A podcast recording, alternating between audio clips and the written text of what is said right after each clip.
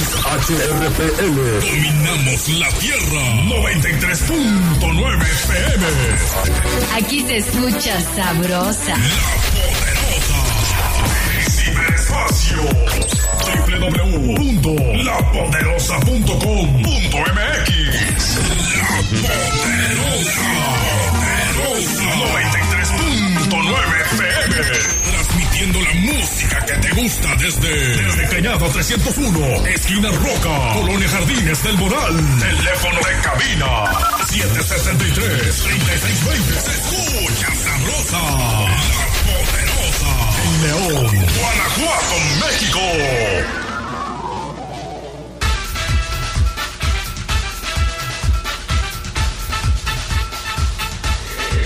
Estamos a punto de iniciar una edición más del programa que apasiona a las multitudes. El deporte más popular, el fútbol. Aquí comienza su programa El poder del fútbol. El poder del fútbol. No te quedes fuera de lugar.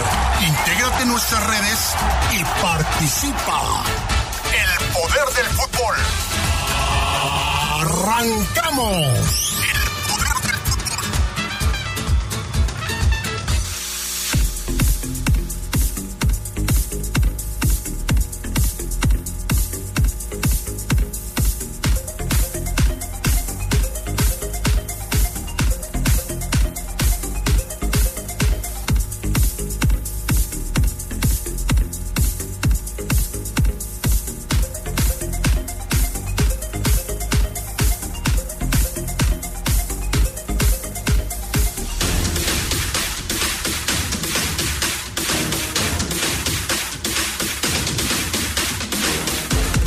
La guerra en el Medio Oriente llega a Europa y un partido de la Eurocopa tuvo que ser suspendido. Le daremos los detalles.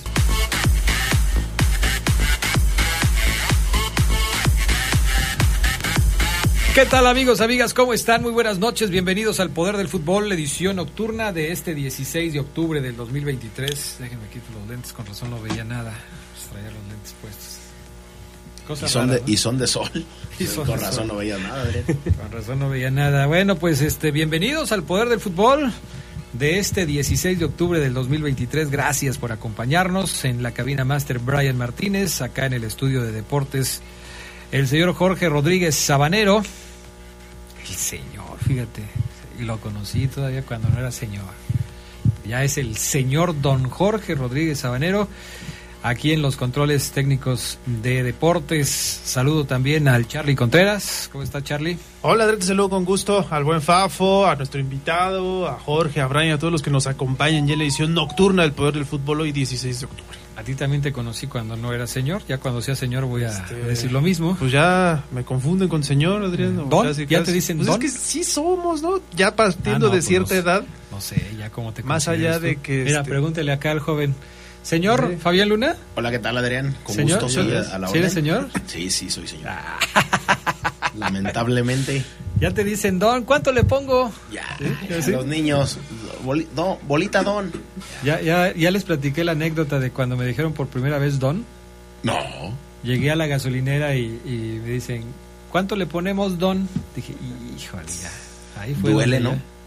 Sí, ahí se acabó mi juventud. Ahí hasta ahí llegué. Ya ese día fíjate dije, que, se fíjate acabó que el 20. Yo lo que he vivido en carne propia es, por ejemplo, cuando yo era cuando yo era joven y soltero, Uh -huh.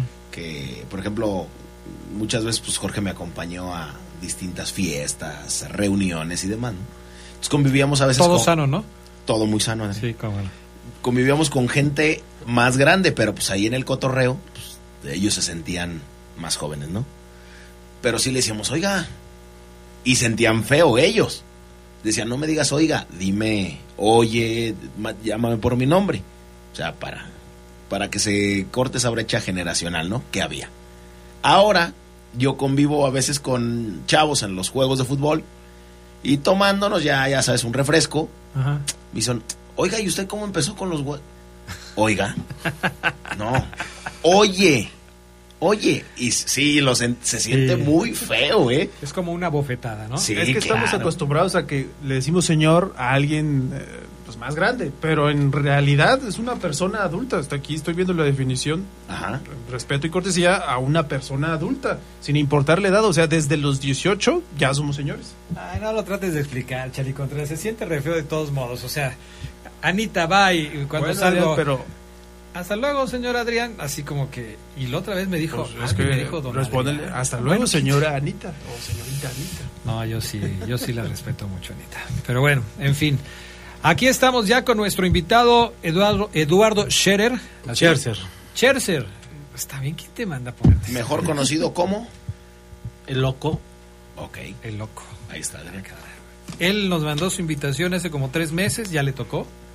Eh, ya le tocó estar aquí en el Poder del Fútbol. Si usted quiere alcanzar todavía en este semestre, pues mande su invitación ya porque se nos está acabando el tiempo. Mi estimado Lalo es...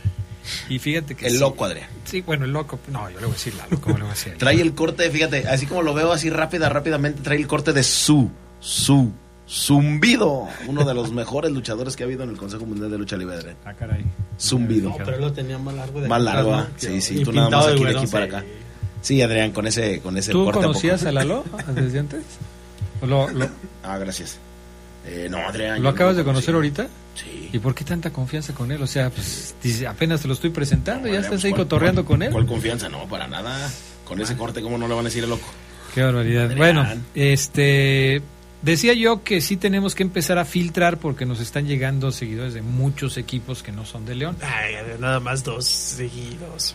Pues dos Y seguidos. ahora filtrar, Adrián, pues, Tenemos o que sea, filtrar, te- tenemos que hacer se- Eso se escucha mal, Adrián. Tenemos que filtrar, o sea, además de que nos manden su nombre, nos van a decir a qué equipo le van, porque ya, ya, o sea, la- afortunadamente no nos ha tocado ninguno de la América, pero pues imagínate, a lo mejor ya se apuntaron. imagínate nada más. Lalo, seguidor de los Pumas, me dijiste, Orgullosamente, señor Catrichón. orgullosamente. Orgullosamente. Y gracias a Dios. No me digas. Luego los seguidores de otros equipos no tienen ni idea. Cuando les hacemos el test, no lo pasan, no lo pasan. Primer título de los Pumas. Ah, no, sí, no me acuerdo. Ah, ya está. Ahí, Ahí sí no. Pero Ya sí me acuerdo los que han salido cosas. de ahí. Sí me acuerdo los No, jugadores que han salido ya de ahí. empezamos con cosas. eh. Aquí que todo. no por ejemplo, nada sí, más para sí. que veas, para que veas cómo debe ser un seguidor de un equipo, o sea, fiel, que se sabe todos los datos. Primer título del América, Fabián Luna. Primer título, Sí, primer título del América. 1949. Ah, perdón, perdón, Lalo, estás bien, estás en lo Si no me correcto. equivoco. No, hombre, estás bien. No, pero perfecto, perfecto. Bueno, pues así es el nivel de los, este, de los nuevos seguidores en esta época, caray. Pero bueno, hoy vamos a platicar, eh, muy contentos, supongo, con lo que está pasando con los Pumas en este torneo. ¿Fan Sí. del Chino Huerta o no? No, está, ya está muy infladito el chino Huerta. Ah, lo están inflando mucho. Lo están inflando Ah, mucho. caray, inflado el Chino Huerta. Yo siento que lo están inflando mucho. Colectivamente está jugando bien el Pumas. Colectivamente. Pero individualmente el chino a veces se luce mucho. Nacido- Juega más para la. para la tribuna. Ah, está metiendo unos golazos. Ah, no, sí, no, de de eso sí yo no dudo, pero pues también. Oye, eh, ¿nacido aquí en León? Orgullo. Sí, de Jardines de San Pedro, tiene en su casa. Entonces no Gracias, entiendo gracias. yo esa gente que de repente se nace en León, tiene toda la gente aquí, sus papás. ¿A qué le, va, a qué le van tus papás? Mis suegros son leonistas de corazón, todos. Mi suegro, mi suegra, mi esposa, mis hijos, todos, mis y eso cuñados. no te, cae, no te crea problemas a ti. No, ya lo estoy convenciendo. En lugar de que sea al revés, Ya lo estoy convenciendo. Hombre. Ahora resulta que vamos a tener menos seguidores de León. En fin, bueno, pues hoy temas eh, que vamos a platicar, ya les adelantamos un poquito, no hay fecha en la Liga Mexicana, pero sí hubo ahí por ahí unos partidos que se jugaron el fin de semana. Eh, gracias a, a Lucha Medina que nos mandó reporte de lo que sucedió allá en. Los Ángeles, California. Que tiene...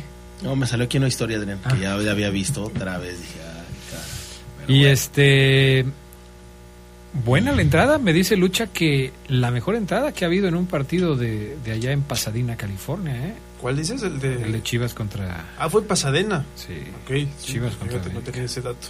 Sí, de hecho se destacó mucho la entrada para hacer un clásico amistoso que normalmente en Estados Unidos son buenas entradas, pero lo suelen llevar a ciudades donde hay mucha presencia mexicana, Los Ángeles, Ah, Los Ángeles, Chicago. Chicago, Texas. Entonces ahí es muy probable que se den este tipo de situaciones y lo que yo creo que quisieron sobresalir es este tema de las bengalas, ¿no? Que al final del partido pues no permitió que hubiera agregado, así como estaba 2 a 0 al 90 el señor árbitro dijo, "Señores, no podemos seguir jugando, está todo esto." Yo creo que por eso no empataron las Chivas.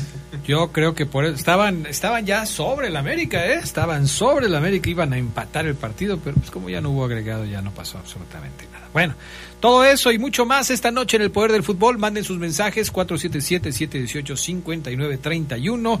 Lo estaremos platicando aquí en el Poder del Fútbol. Volvemos.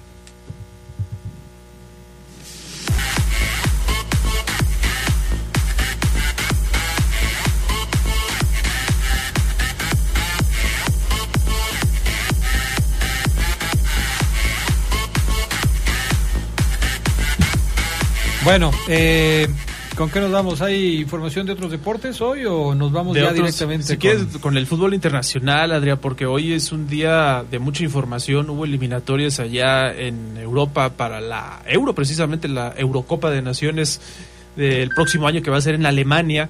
Mucha gente se pregunta, ¿por qué Alemania no está jugando? Pues es por eso, porque al ser anfitrión se ganó su lugar automáticamente. Y hubo un partido en eh, Bélgica, Bélgica contra Suecia. Estaban jugando un partido eliminatorio y Suecia comenzó ganando y luego Bélgica lo empató con un penal. Pero pues la noticia eh, quedó de lado, ¿no? El tema deportivo porque evacuaron el estadio luego de unos ataques que hubo en Bruselas, tipos armados que arremetieron contra civiles y entre ellos algunos aficionados, dos de ellos por lo menos identificados como fans de Suecia, porque llevaban su playera y pues de esto detonó en que tanto la selección de Suecia como la de Bélgica no continuaran su partido. Suecia dijo que no iba a seguir por estos atentados allá en Bruselas el partido eh, después del medio tiempo y Bélgica pues aceptó. Dijeron que no había condiciones para continuar. La UEFA ya sacó su comunicado y vamos a ver en qué termina, ¿no? Porque quedando un medio tiempo pendiente, pues a ver la resolución de la UEFA si se va a volver a jugar, seguramente lo harán eh, en un dispositivo de seguridad, quizá a puertas cerradas si es pronto y eh, con algún homenaje pues a las víctimas, ¿no? De este atentado que se dio allá en Europa. Hay muchas versiones al respecto de los atacantes que eran eh, presuntos eh, musulmanes o, integrantes de grupos islamistas ex- extremos y que esto habría llevado a, a este tipo de, de atentados que ya se han dado en Europa, pero pues hay que recordar lo que está pasando justamente en Medio Oriente entre Palestina e Israel, concretamente este, este grupo de Hamas e Israel que están pues en un conflicto armado muy importante y donde ya hay eh, eh, personas muertas en este de los dos lados, no nada más de Israel a raíz de los atentados que, sufren. Bueno, en la actualización de la información que está llegando desde Europa, ya se habla de que son integrantes del grupo terrorista de ISIS. Se habla de que, pues, eh, en las arengas que hacían previo a disparar sus armas en contra de los aficionados, eh, gritaban eh, Alá es grande. Eh, es es eh, lamentable porque una vez más el fútbol se mancha con cuestiones políticas. Y gente inocente que va a disfrutar de un partido de fútbol, pues resulta no solo herida, sino hasta muerta. Dos seguidores de la selección de Suecia fallecieron en este incidente. Y esto, pues vale la pena resaltarlo, puede ser el inicio de una nueva ola de incidentes de este tipo en Europa. Lo platicábamos antes de, irnos hoy por la tarde. Bueno, ya fuera de micrófonos, pero Charlie y yo nos quedamos platicando aquí un rato y, y mucho tiene que ver esto luego con eh, lo que algunos terroristas consideran que es el apoyo hacia Israel. Y en países en donde suponen que hay más apoyo hacia Israel que hacia Palestina, pues suelen darse este tipo de incidentes porque la gente cree que así van a lograr llamar la atención o van a vengar a los muertos en Palestina o lo que quieras. Es, es, una tragedia. La verdad que ojalá que esto no se expanda, porque si ahora sucede en un partido de la Eurocopa, puede suceder en cualquier partido de fútbol, de cualquier liga, de Sí. la Liga Premier, de la Liga de Francia, de la Liga de España, de la Liga de Italia, en todos estos países que son considerados de repente eh, pues aliados del régimen de Sí, Israel. Y, y es que no solamente ahí, o sea, y no solamente en el fútbol, hubo ya también un tiroteo en Francia, también por un tipo igual, por un israelí. Eh, las em, las marchas pro Palestina también, porque hay muchísimos palestinos en, en, en todo el mundo, eh, también están terminando mal, eh, en pleitos con, con la policía, multitudinaria la marcha en, en España también, pro Palestina también eh, termina de alguna manera de alguna manera mal, entonces bueno, es una tristeza, ahí me parece que el conflicto no va a parar ahí, No. eh, ya están ya echó a andar Israel los primeros, ¿cómo le llaman ellos? Los primeros ataques terrestres en lo que sería ocupar más territorio todavía. Entonces la, la- cosa no va a parar ahí, el mundo no va a parar ahí y obviamente la, enajela- la enajenación religiosa también de algunos pues tampoco no, no va a parar y, lo, y los que más la pagan pues son mujeres, niños, los mismos civiles, Adrián. Ve- veía yo un, en la tarde un video de, no sé, es como una, es como un cuarto en donde tienen, haz de cuenta, a puros niños de la edad del cabecita muertos, Adrián. Ah, Son como, son como, como 100 o 200. Y ahí me llamó la frase, me llamó mucho la, me llamó la atención la frase, eh, porque decía algo así como de eh, que- qué es la humanidad o qué es eh, el, el vivir cuando ves estas imágenes o para qué vivimos, algo así, venía en otro idioma, la traduje y más o menos era, era así, dije caramba.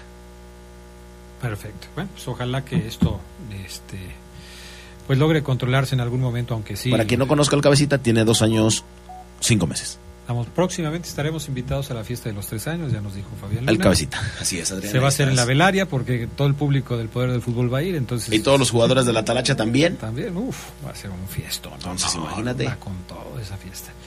Bueno, hablando de lo deportivo, Charlie Contreras, ¿más calificados a Sí, la Eurocopa del el día de hoy, 2024? Austria confirmó su pase, Adrián, a la Euro. Le ganó 1-0 a Azerbaiyán como visitante, con gol de penal de Savitzer, Marcel Savitzer al 48. Terminaron con uno menos con una expulsión de Burgstaller al 94, pero pues ya no fue factor para que Austria consiguiera eh, la victoria y su boleto oficialmente, lo decíamos, ya hay varios invitados. España, Francia, Portugal. Bélgica, Portugal. Se me van dos, ¿no? ¿Quiénes Está eran? Alemania, que es la anfitriona. Alemania. Eh, bueno, ahí Ahorita lo revisamos bien, pero sí, son varios. eh, con este se aumenta la lista. Eh, y también en lo deportivo, el día de hoy jugaron Holanda contra Grecia, un partido con dos penales para los Países Bajos. El primero de ellos lo fallaron y el segundo que lo estamos viendo aquí al terminar el programa de la tarde eh, lo anotó Virgil van Dijk al 93. Con eso Holanda saca una muy importante victoria en Grecia, en Atenas, para pues seguir con aspiraciones. Es uno de los pocos países o de las potencias que no tiene todavía asegurada su presencia en la euro, pero esta victoria pues lo acerca mucho. Más resultados estuvieron con el Eslovaquia 1-0 con Luxemburgo, Islandia 4 por 0 sobre Liechtenstein, Irlanda le ganó 4-0 a Gibraltar y esa goleada de Portugal 5 por 0 sobre Bosnia y Herzegovina doblete de Cristiano Ronaldo al 5 de penal y luego al 20, luego Bruno Fernández, Joao Cancelo y Joao Félix fueron los anotadores por los lusitanos. Portugal ya estaba clasificada de antemano, pero pues sigue eh, sin sacar el pie del acelerador prácticamente y con goleadas importantes. Escocia y Turquía son las Escocia, otras dos selecciones que faltaban ahí. Sí, España, Escocia, eh, Francia, está también Turquía, eh, Bélgica, Bélgica y Austria. Son los equipos clasificados hasta el momento. A la Perfecto. Euro de y Portugal nos faltó. y la Portugal de Cristiano Ronaldo. Vamos a ver si puede hacer algo Cristiano Ronaldo en la edición 2024 de esta Eurocopa de Naciones. Mañana se va a poner en acción las eliminatorias de Conmebol. Mañana sigue la actividad. Eh, va a ser la jornada 4 de 18, una larguísima etapa clasificatoria de los eh, sudamericanos. Mm, se van a jugar todos los partidos el día de mañana, empezando a las 3 de la tarde hora de México con el Venezuela contra Chile. Después más tarde el Paraguay contra Bolivia, 4.30 de la tarde. Ecuador contra Colombia a las 5 y media de la tarde. El Uruguay contra eh, Brasil a partir de las 6 de la tarde y el que se juega más tarde es el Perú contra Argentina a las 8 de la noche. Jornada 4 de 18 de esta eliminatoria que pues no hay ninguna sorpresa. La comanda la selección de Argentina que después de tres partidos tiene nueve puntos. Segundo lugar Brasil, tercer lugar Colombia, cuarto Uruguay y quinto Chile. Los ecuatorianos que empezaron con menos tres por el caso de Byron Castillo tienen dos victorias, pero apenas tienen tres puntos, por lo que ya les comentamos. Entonces eh, rescataron ya los tres primeros puntos, pero pues apenas llevan tres sumados. ¿no? Último lugar la selección de Bolivia y Venezuela. Venezuela está en el sexto lugar de la clasificación, ¿eh? 6 de 10. No anda tan mal el equipo de Venezuela. Sí, a- todavía son las primeras fechas de las eliminatorias de en Conmebol, pero siempre que suman, pues se ilusiona, ¿no? Para poder ir a una Copa del Mundo, que seguramente con lo de 2030 pues, se va a abrir todo el panorama, ¿no? Para este Pues van a tipo ir de todas ya, selecciones. ¿no? Sí. O sea, el 2030 van a ir las 10 de Sudamérica, yo creo. O sea, ya, ¿cuántos equipos van a ser? Hablaban algunos especialistas de que incluso pudiera fusionarse, al ser tan pocos países en Sudamérica, la eliminatoria de allá con la de acá, con la de CONCACAF. Cosa que sería interesante uy, porque podrías ver a México, por ejemplo, o algunas otras selecciones Competir. eh, viéndose con ellas, ¿sí? en el 2030. Pero hay, hay que ver, porque ya ves que, ok, se puede hacer eso. Pero ¿cómo le van a hacer en la, en la práctica? Con Argentina, Chile y Uruguay, que van a ser sedes de la... de- Es, es Paraguay, Adrián. Ah, Argentina, Paraguay. Paraguay, Uruguay. Argentina, Paraguay y Uruguay. Chile no. Bueno, entonces tres, esos tres. Si esos tres van a ser sede, ¿los tres tienen boleto? Pues es lo que se ha comentado. Imagínate si no, eh, que no clasifique alguno y su el O partido sea, inaugural en, en- ¿qué te o gusta? sea, eh, Asunción. 3 de 10 ya tienen su boleto. O sea, va a ser muy complicado para los Si otros. son 10, 7, Siete. ¿cuántos boletos más darían, no? Pues sí, es un relajo. Yo por eso no estoy a favor de esta modernidad en donde ahora hasta seis países, como va a suceder en el 2030, pueden ser sedes de la Copa del Mundo. Claro, entre comillas, ¿no? Porque les van a dar uno Pero o dos partidos Esa- nada más. Eso es lo que te iba a decir, o sea, no creo que ellos vayan a ser como... eh, como clasificados nada más porque va a ser sede, porque les van a dar un partido, Adrián, a cada país nada más. Pero es lo que dice Es, por Charlie. sentido, fi- es en sentido figurado, o sea, nada Imagínate más. que, que no clasifica a Paraguay y va a ser... eh, En Asunción, un Qatar-Jamaica. Imagínate el partido inaugural. Sí, sería, sería interesante porque yo creo que no los van a clasificar nada más porque, ay, vas a hacer sede. No, no, no. Eso es nada más como y en conmemoración de sí, del- 1930. de los 100 años Así del es. Mundial Ahora, hay que recordar que a partir de 2026 van a ser muchas más selecciones. Entonces, Sí. pues, tanto como pelearse por los boletos, pues FIFA son 48 selecciones que vaya, si quiere, hasta Surinam. San- hasta Saint Kitts y Neves que vaya de una vez. Todos, todos está- esto es una fiesta, la fiesta del fútbol. Todos están invitados. Vamos a la pausa, regresamos con más del poder del fútbol a través de la poderosa RPL. Manden sus mensajes 477-718-5931.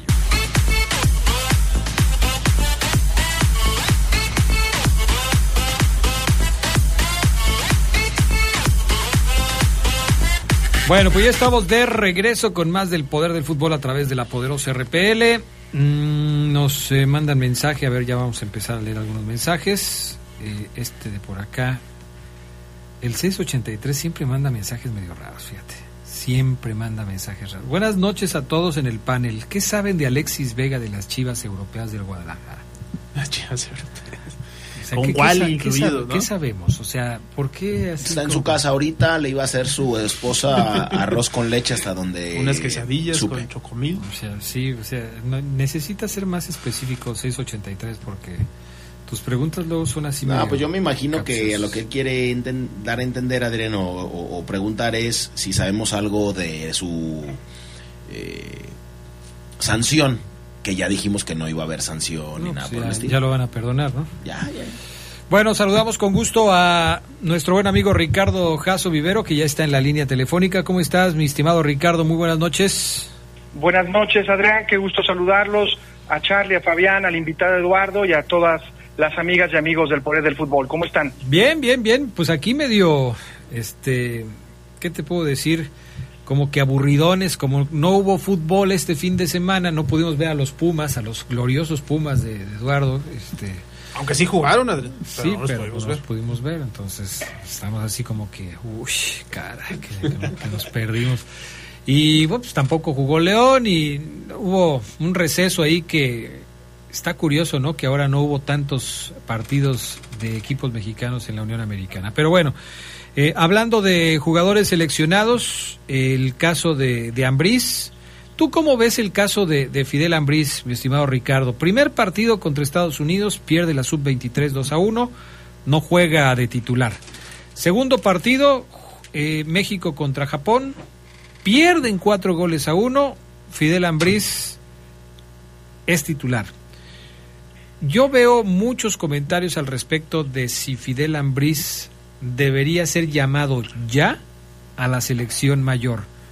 Otros que dicen, no, está bien ahí, está bien en la- ahí en la sub-23. Pero ¿cuántos casos hemos visto de jugadores que a los 20, 21 años, incluso menos, han sido llamados ya a la selección mayor de su país?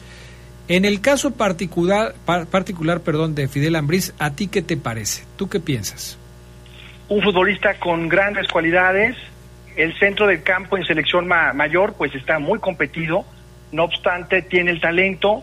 Lastimosamente, la selección sub-23 no puede ir a Juegos Olímpicos, Adrián, y sin duda terminará esta participación con sub-23 con Panamericanos. Ahí termina el ciclo, porque perdieron el boleto desafortunadamente en la eliminatoria, de tal suerte que yo creo que terminando el Panamericano ya tendrá la posibilidad de ser llamado, sobre todo en la fecha FIFA de noviembre, Adrián, donde todavía viene la, preparación para Copa América y creo que ahí puede ser llamado eh, para verlo, para que lo vea el técnico nacional Jimmy Lozano. Condiciones las tiene, tiene la edad, tiene el talento y claro, en el Club León sigue peleando el puesto, eh, al menos en el 11 titular. Ojalá, porque de verdad es un chico con muchas condiciones, es leonés y lo que requieren los jóvenes es una oportunidad para mostrarse. Hay otros jugadores eh, más o menos que rondan la misma edad. ¿Cuántos Como- tiene Fidel? 20. Tiene 20, ¿no? ¿20? 20. 20. Ramón Juárez del América tiene 22. Marcel Ruiz del Toluca tiene 22. Eh, quizás esto pueda darles argumentos o herramientas para quienes dicen que Fidel todavía debe estar en la sub-23 para decirles, bueno, pues aquí están estos chavos, ya tienen dos años más. Entonces, Laines ya tiene 23, que es otro de los Lainez ya tiene convocados 23. recurrentes. Córdoba también, ¿ya cuántos años tiene Córdoba? Sebastián, Córdoba. debe tener 24. Entonces Creo que ya- sí, sí es mayor, según yo. Entonces ellos ya son 26, más, 26. ya son más grandes. Pero bueno, en fin. Pues ahí está la polémica. Hay quien dice que ya es tiempo. Yo, yo sí soy de la idea de que los jugadores tienen que llegar a la selección más jóvenes. Cuando se habla de un cambio generacional en las selecciones nacionales, no significa que de golpe y porrazo quites a todos los que estaban y pongas a todos nuevos. ¿Sí? Incluso no significa que si el promedio de edad en la selección era de 28, 29 años, cambies a todos para que el promedio de edad sea de 21 o 22 años. No creo que vaya por ahí el tema. A mí me parece que el cambio generacional debe irse haciendo poco a poco, que debes ir metiendo poco a poco a los jugadores jóvenes para que se vayan compenetrando con la selección nacional, que vayan sintiendo lo que es un equipo nacional, que vayan sintiendo lo que es una concentración, compartir concentración con jugadores ya hechos y derechos, que tienen mucha experiencia, que conozcan las ideas del técnico, que sepan de las formas de trabajo de, de una selección nacional y que poco a poco se vayan habituando. Y no significa que simplemente quites a uno y pongas a otro. Yo creo que se deben ir arropando muy, muy eh, quizás lentamente, pero se tienen que ir metiendo. El caso es que, así como están ahora las cosas en la selección, pues son pocos los jugadores jóvenes que llevan y luego no les dan oportunidad como le sucedió a Marcel Ruiz en el partido contra la selección de Alemania, ¿no? Ya lo iban a meter y de repente el Jimmy Lozano dice, a ver, a ver espérame, espérame, espérame, mejor no, mejor vamos a meter a otro. Y ahí se va de regreso Marcel Ruiz. Lo que le generó muchas críticas a Ricardo, perdón, al Jimmy López, pero bueno, está en su derecho de hacer alguna modificación. El asunto es el poco tiempo que se les da, Ricardo, a los jóvenes en estas condiciones y tienen que aprovechar sus oportunidades, los pocos minutos. Ahora que mencionabas al, al chino Huerta de universidad, en los partidos anteriores eliminatorios, mejor dicho, de fecha FIFA, los aprovechó muy bien el, el chino Huerta, es un chico con que tiene mucha hambre, con mucha potencialidad, ojalá aproveche la, la opción que se le está dando. Y en el caso de Marcel Ruiz es un futbolista que viene desde la, de la cantera de Querétaro, que juega como centrocampista mixto, y que verlo junto con Edson Álvarez, que es el dueño de la posición, que es donde precisamente Fidel Ambriz está compitiendo eh, en un futuro, ¿por qué no? Eh, a mí me parece, Adrián, ahora que mencionabas el cambio generacional, creo que era exacto después de ganar la medalla de, de bronce en Tokio 2020, que se jugó un año después por la pandemia, ese grupo de futbolistas era el encaminado al cambio generacional del Mundial pasado, pero bueno, sabemos la historia que desafortunadamente no se hizo. Y eso que no dijimos a Santi Jiménez, ¿no? Que es otro de los que tiene 22 años, joven también. Sí parece que hay ciertos jugadores que ya vio más Jimmy Lozano y que los considera o les tiene mayor confianza para la selección mayor. Creo yo que va a depender mucho de eso, de que él vea a Fidel Ambriz en selección que lo convenza, que le llene el ojo y que le pueda dar poco a poco minutos, pero pues ya hemos visto, ¿no? También en selección sub-23 como que le ha costado con este cambio de Ricardo Cadena, ha perdido la titularidad de Fidel Ambris. Vamos a ver si en los partidos de Panamericanos la puede recuperar, que sería una muy buena noticia para él y que después de ese salto, como bien lo comenta Ricardo, ya en los juegos eh, oficiales, ¿no? De que va a tener contra alguna selección eh, de CONCACAF para clasificar a la Copa América. Aquí nuestro invitado Lalo eh, no está muy de acuerdo en, eh, todos los elogios que se vierten sobre el chino Huerta. Él es seguidor de los Pumas, pero dice que el chino Huerta es un jugador inflado. Así nos lo dijo, con todas las letras. ¿Por qué dices eso?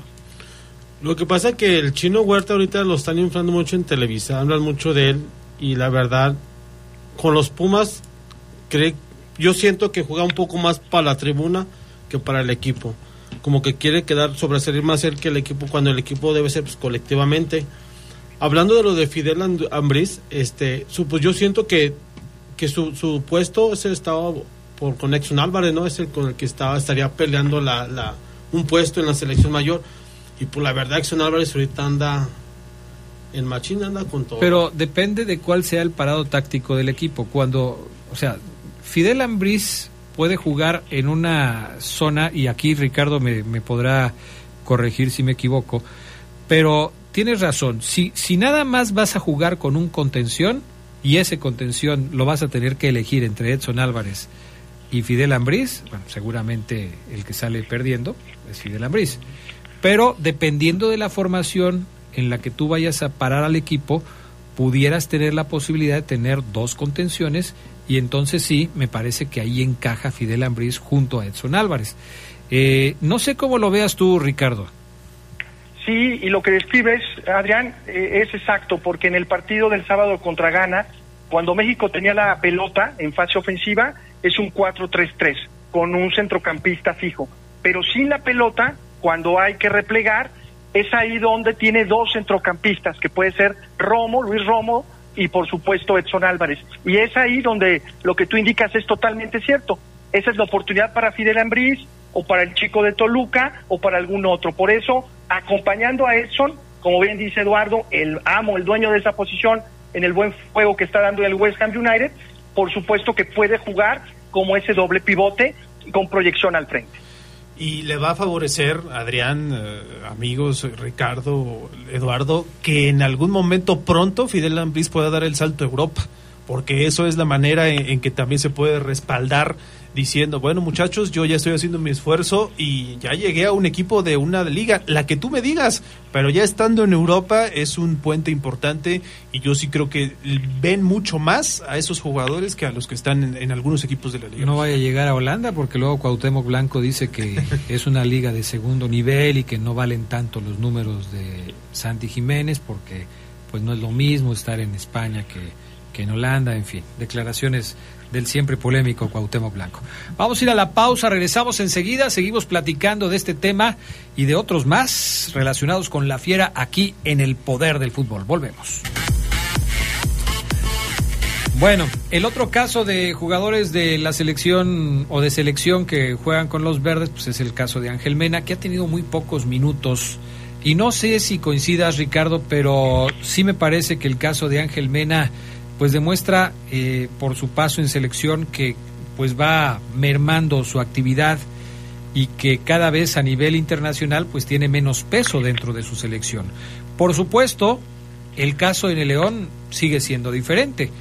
El caso en el León, con sus ya 70 goles rebasados, siendo uno de los jugadores que más goles ha metido con la casaca Esmeralda en todos los tiempos, eh, sigue siendo pues distinto al, momento que vive con su selección, porque acá sigue siendo un jugador titular, pero ¿cuál es el momento actual de Ángel Mena en el equipo y qué podemos esperar de él en el futuro próximo? Sí, Adrián, en lo que respecta a la selección nacional de Ecuador, recordamos que en el Mundial pasado, desafortunadamente para él, no sumó ningún minuto en la Copa del Mundo, fue un momento de mucha frustración.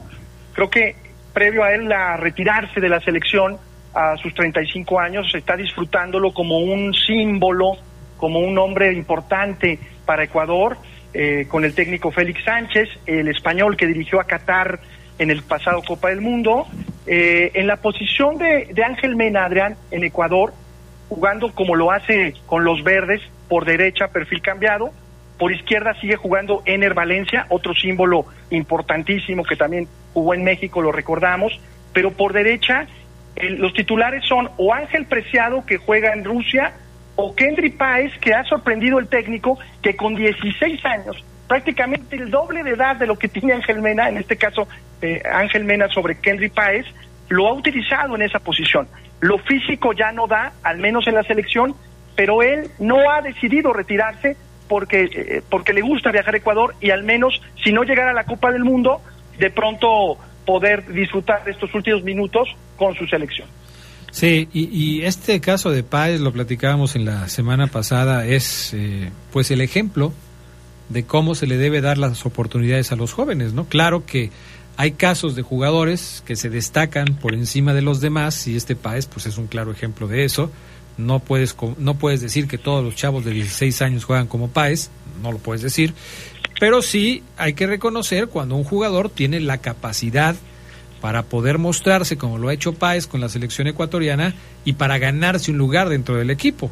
Eh, ya Ángel Mena ha dejado de ser incluso la primera opción de relevo en la selección ecuatoriana y esto habla del crecimiento de otros jugadores como es el caso de Páez. Ahora, eh, en León, eh, Ricardo sigue siendo un jugador que hasta el momento, pues, el técnico lo considera insustituible porque no hay momento en el que Ángel Mena, estando bien físicamente, salga de la cancha para cederle su lugar a alguien más, ¿eh?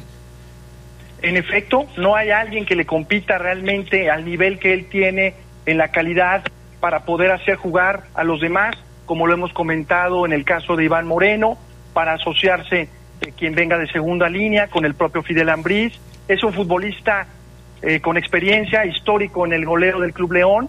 Eh, disfruta sin duda por, con esa banda derecha, ahora jugando incluso más como enganche, así lo ubiqué un poco más en la victoria ante Santos Laguna, pero lo dices bien, Adrián, es inamovible. El tema es después del viaje de mañana que jueguen contra Colombia, que él llegue ya el jueves, eh, que pueda recuperarse, aunque no juegue, pero por el tema del, del traslado aéreo, para poder estar el sábado en la cancha. Yo lo veo complicado, ¿eh? No sé, me parece que hay que checar los antecedentes de los viajes de Ángel Mena a Sudamérica y, este, pues no sé, no sé, seguramente va a charlar con el técnico para conocer en qué condiciones llega. No sabemos si mañana contra Colombia vaya a tener minutos, pero suponiendo que tenga algunos minutos, pues seguramente va a venir esa conversación para saber en qué momento está el eh, ecuatoriano para ver si es, es posible tomarlo en cuenta para el partido contra Toluca, que es el sábado a las cinco y media de la tarde. El partido es mañana martes. Estaría viajando y quizás el jueves, sí, yo digo que entre jueves y viernes, muy posiblemente jueves pueda reportar los entrenamientos con el León. Tendría jueves y viernes el viernes si juega, ¿no? Porque si no juega, puede reportar inmediatamente. Eh, sí, pero, o sea, el, cuando rompen concentración, rompen todos. Hayas jugado o no hayas jugado. Aquí el asunto es eh, saber si después del viaje y si reporta jueves o viernes y platica con el técnico, le alcanza el tiempo como para entrar dentro de la preparación del partido. Es decir, a ver, pues, no, ya llegaste, ya hicimos interescuadras, eh, ya decidí quién va a jugar a lo mejor hablaron por teléfono y le digo, no, profe, pues es que no, no alcanzo a llegar o mejor no me contemple de inicio, voy a la banca, cosas por el estilo. A ver qué es lo que sucede. Pero bueno, ya será una decisión que tome el técnico al respecto de este tema. Eh, otro tema que, que, este, que vamos a platicar esta noche es justamente pues eh, el tema de la clasificación del conjunto de los Esmeraldas. Nos hemos enfocado mucho en el tema del Mundial de Clubes, que va a ser en, diciembre, ya falta menos, pero no hay que olvidar que uno de los objetivos primordiales del equipo Esmeralda para este segundo semestre de 2023 era la clasificación a la liguilla. León en este momento se encuentra en el lugar número 9 de la tabla con 15 puntos, empatado con Juárez y con Atlas, pero con una mejor diferencia de goles, por eso está ubicado en el eh, sitio número 9 de la clasificación lo que le da la oportunidad, mi estimado Ricardo, de pelear por meterse a través del play-in. Esta será la primera ocasión en la que en la Liga Mexicana se puedan clasificar equipos a través de este sistema. Pues vale la pena que nos platiques cómo está la cosa en este sentido, ¿no? Por supuesto, Adrián, en el reglamento de la apertura 2023 ha sido eliminada la palabra de repechaje y sustituida por este término, en este anglicismo, play-in, que se utiliza mucho en el básquetbol de Estados Unidos, en la NBA, y hagamos el ejercicio, si hoy terminara el torneo, cómo se jugaría la liguilla y específicamente el play-in. Los primeros seis lugares en la apertura 2023 clasifican directo a la liguilla, de tal suerte que si el torneo terminara el día de hoy, clasificaría como número uno el América, número dos Tigres, Pumas número tres, Atlético de San Luis 4, Toluca 5 y Guadalajara 6.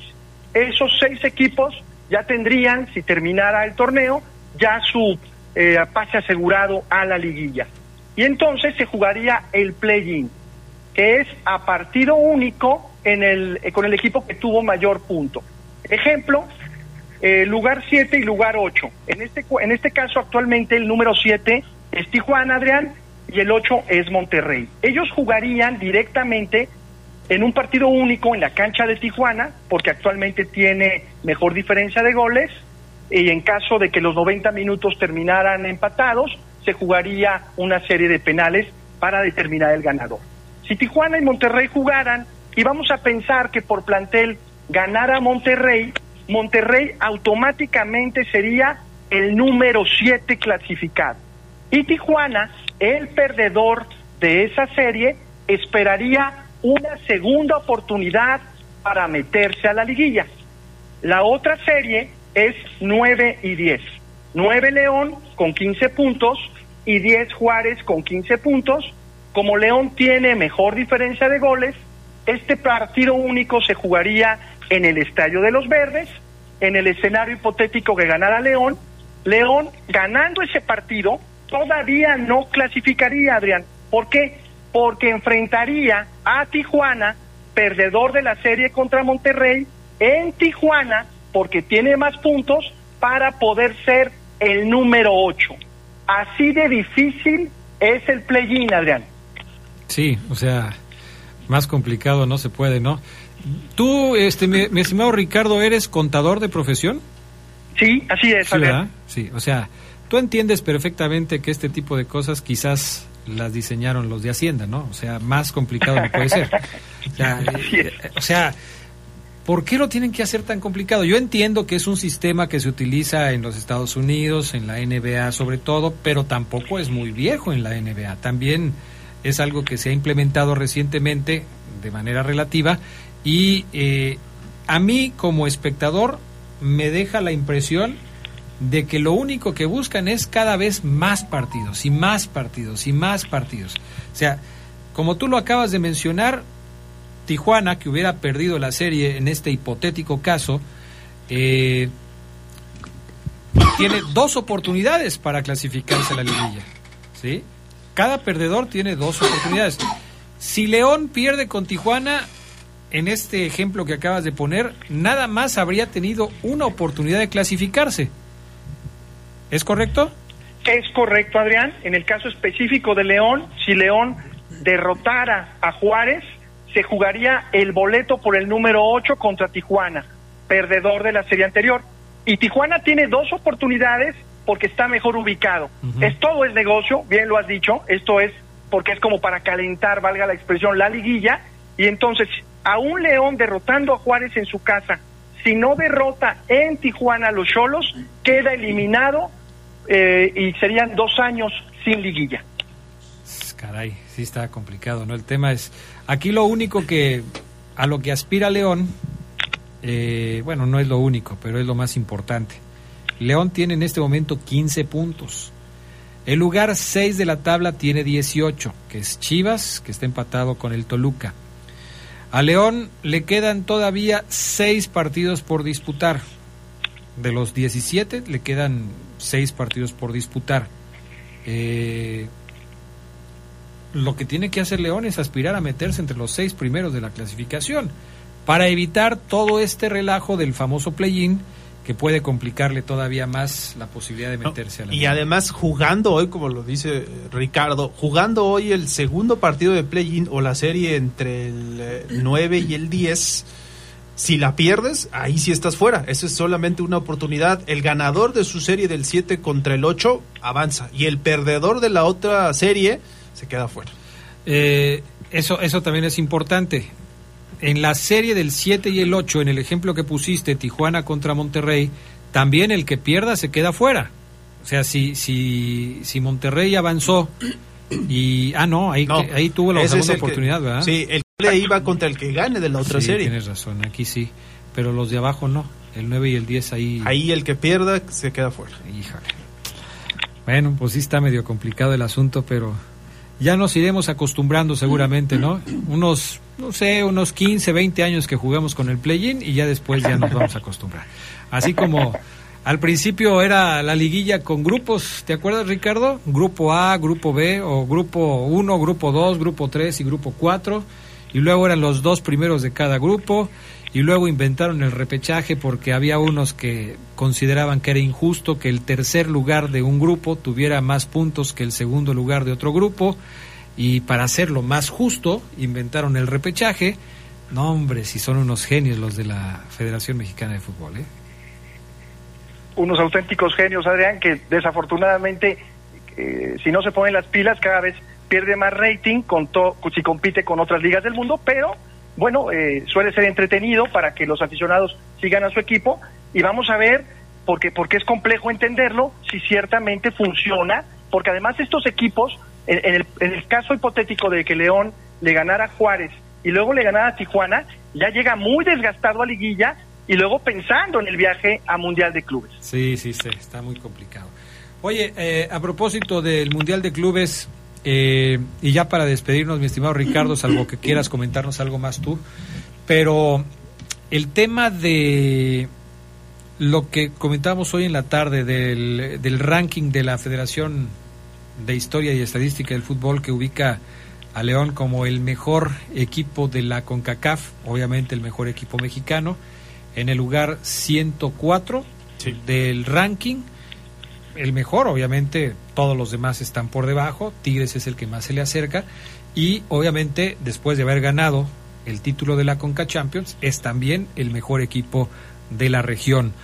¿Qué, te ¿Qué opinión te merecen estas estadísticas, mi estimado Ricardo? independientemente, Adrián, de si la metodología, que si los torneos internacionales valen más puntos o no, el hecho de que bajo esta manera de medir resultados en la consistencia, especialmente en los torneos internacionales, pongan a León como el mejor mexicano, después de que estuvo dos veces en el descenso, y que no es malo decirlo, porque al final esas son heridas de guerra que a un equipo lo hacen todavía más importante cuando se reconocen los aspectos negativos, pero también los positivos. De verdad es un momento muy dulce, porque tiene dos mundiales de clubes en puerta, este de diciembre y después el de 2025 en otro formato en Estados Unidos. Eh, creo que históricamente León, que pueda decir, pese a que ha bajado algunos lugares mes con mes por la participación en, en la League's Cup, que no fue tan afortunada, que hoy bajo esta metodología se pueda decir, el equipo León es el mejor equipo ranqueado de los mexicanos, pues es un enorme orgullo para su afición. Oye, eh, desgraciadamente este tipo de cuestiones siempre llegan desfasadas, ¿no? Como, eh, como suele suceder, a León lo colocan hoy como el mejor equipo de México, como el mejor equipo de la CONCACAF, cuando no está pasando por su mejor momento. Esto lo sabemos todos. Aquí el asunto es eh, simplemente un dato estadístico que reconoce la labor del equipo Esmeralda en el periodo que toma como consideración la Federación de Historia y Estadística del Fútbol y que eh, pues es eh, simplemente el reflejo de lo que consiguió León en ese periodo.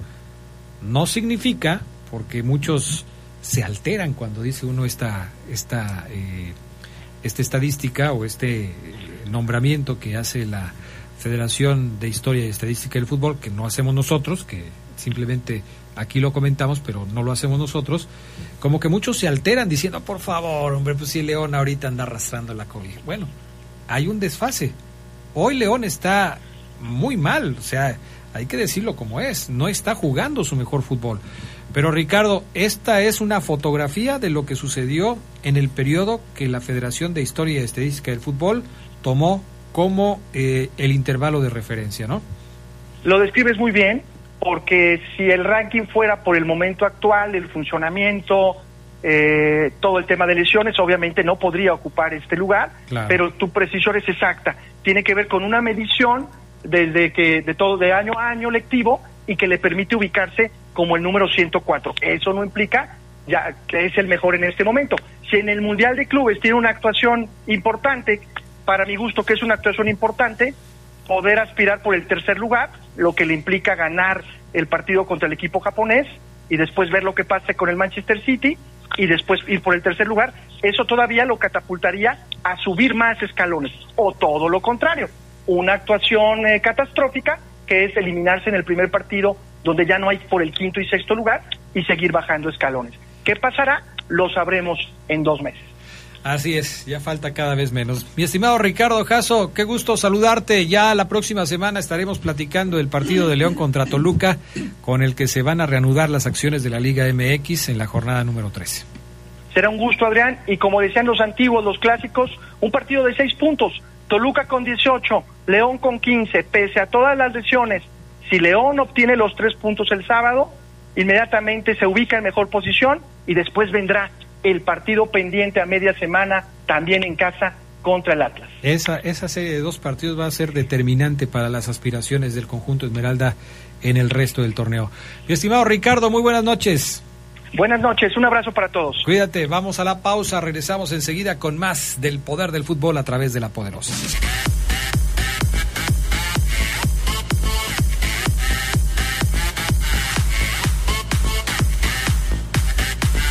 Bueno, pues ya estamos de regreso. ¿Qué opina un seguidor de los Pumas del ranking de la Federación Internacional de Historia y Estadística del Fútbol?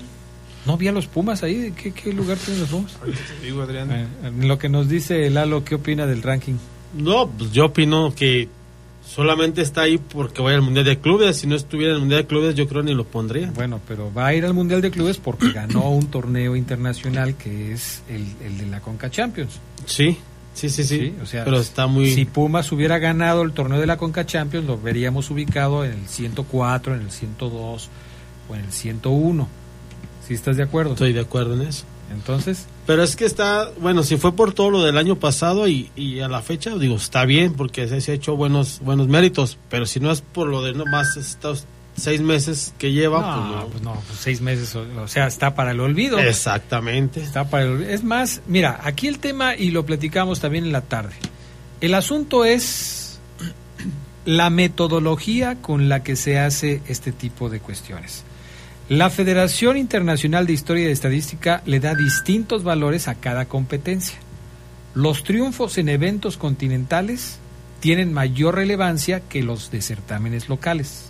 Torneos como la Conca Champions tienen más peso que las ligas locales. Así como se marca una diferencia entre países e instancias, por lo que un triunfo en una liga considerada de menor importancia no equivale lo mismo que a una final de una competencia internacional. Por ejemplo, el campeón de la Liga de Guatemala pues no puede equipararse con el campeón de un torneo como la Liga de Campeones de la CONCACAF, porque llevan un peso diferente. Eso es a final de cuentas de lo que se trata todo esto.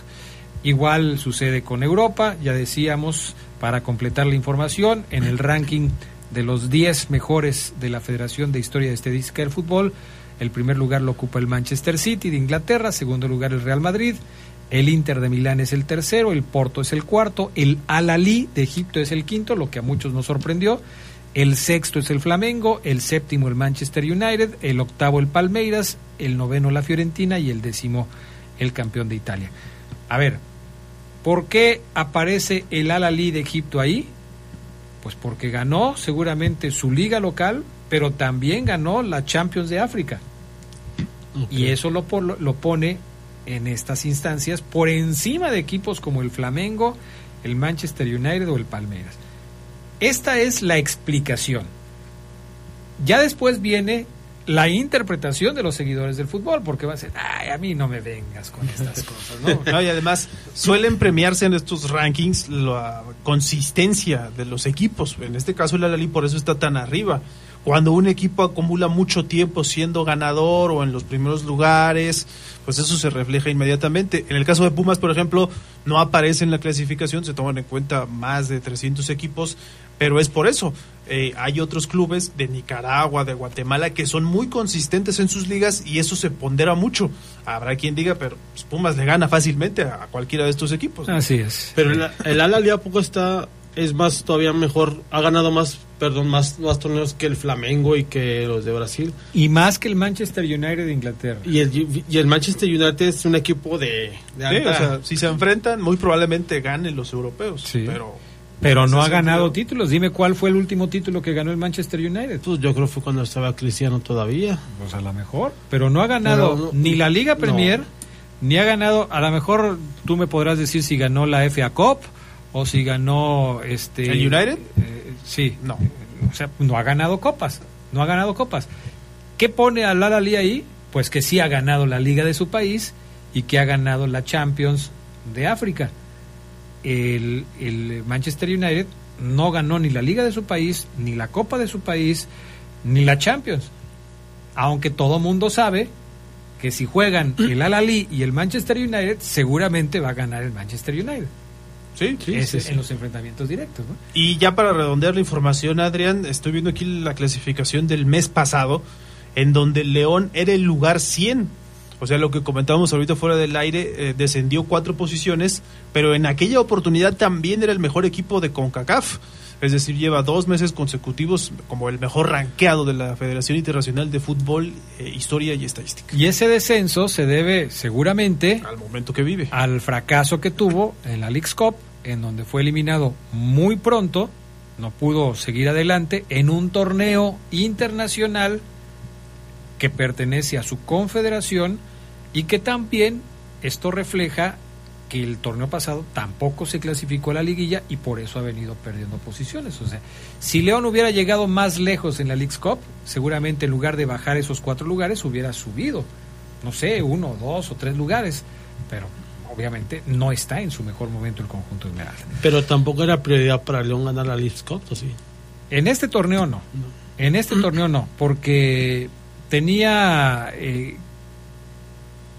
en puerta la League's Cup, tenía la liga local y tenía el Mundial de Clubes. De acuerdo a lo que platicábamos en su momento al inicio de esta apertura 2023, parecía muy claro que el principal objetivo era tener una buena preparación para llegar al Mundial de Clubes. ¿Cómo vas a tener una buena preparación para llegar al Mundial de Clubes? Teniendo un buen torneo en México. Desafortunadamente, no se está teniendo un buen torneo en México y, por consiguiente, a mí, ese ya es un punto de vista personal, la preparación que estás teniendo para llegar al Mundial de Clubes es deficiente. No estás haciendo lo suficiente para llegar bien preparado a un torneo como es el Mundial de Clubes. Oiga, señor Castejo, ¿no cree que se estén mentalizando ya en el Mundial de Clubes? ¿Se estén guardando? No, pero pues que te guardas, o sea, O sea, al final de cuentas... Sea, una lesión, no sé, No, algo. es que tienes no que creo. llegar a plenitud, ¿no? Yo creo que Sí. esa, esa teoría no... Mira, eso, eso, ¿te acuerdas que eso se hablaba cuando Ángel Mena se iba a ir al Mundial de Qatar? Sí. No, es que Ángel Mena se está cuidando por el Mundial. Creo que hace poco concedió una entrevista en donde finalmente aceptó que estaba lesionado cuando estuvo en el Mundial de Qatar. Por eso no tuvo minutos, por eso no fue alguien a quien se le tomara mucho en cuenta en ese torneo. Eh, yo creo que si un futbolista quiere llegar en su mejor momento, tiene que aprovechar todos los partidos previos para tratar de dar el mejor fútbol que tiene y encontrar su mejor nivel. Pero- Porque si no vas a llegar desfasado también, o sea, ¿cuándo vas a mostrar tu mejor nivel? Si llegas y empiezas a meterle dos partidos antes del Mundial de Clubes, no te va a alcanzar. No, estoy, estoy de acuerdo, pero ahorita como que andan, no sé, yo lo siento como que pensando, vea que cuántos lesionados no ha tenido últimamente. Sí.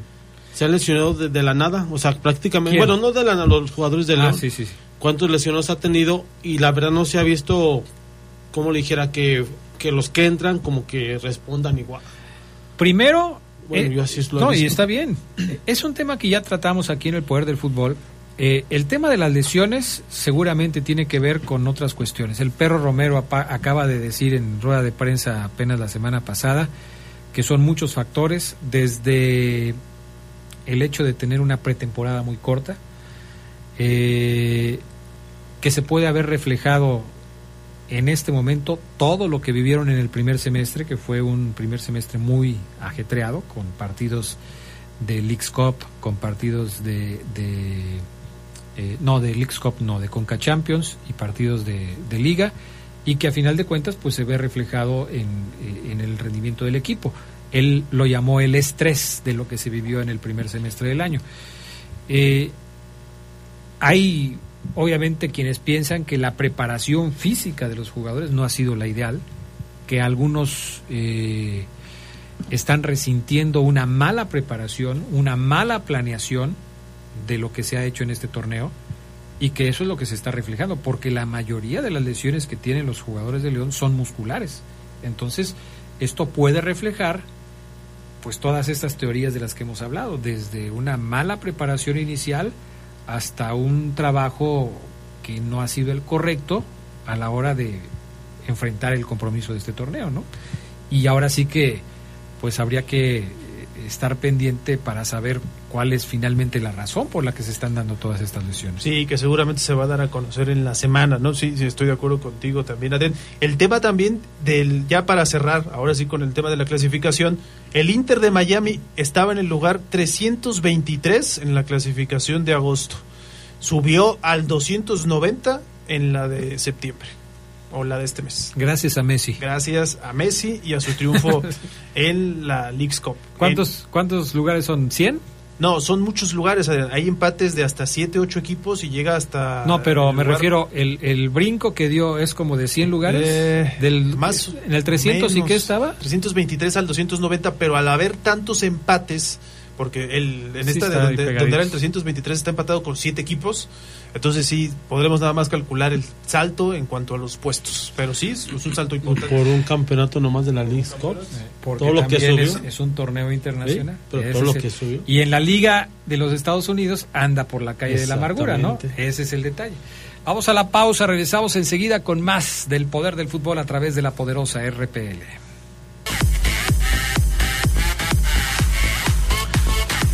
Em, Nos escribe nuestro buen amigo Luis desde La Paz, Juan Luis, desde La Paz, Baja California. Yo creo que ya se quedó a vivir allá porque la semana pasada nos había Ahí mandado, seguía. nos mandó mensaje desde allá y ahora sigue allá y dice, aquí estamos en La Paz, Baja California, Adrián. Este, mi punto de vista es pues que le echen ganas, Adrián, en el Mundial de Clubes para seguir avanzando.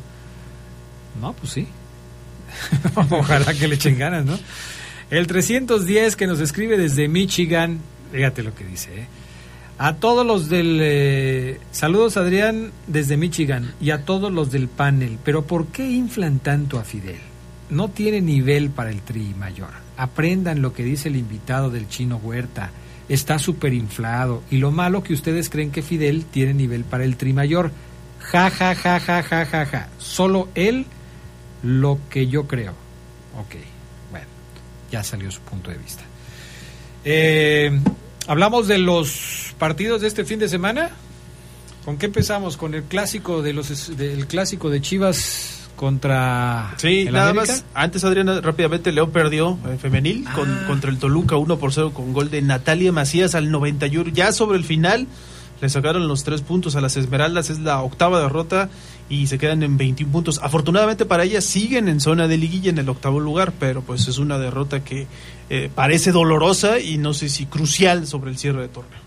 Sí, porque me parece que se ha venido cayendo el equipo. ¿eh?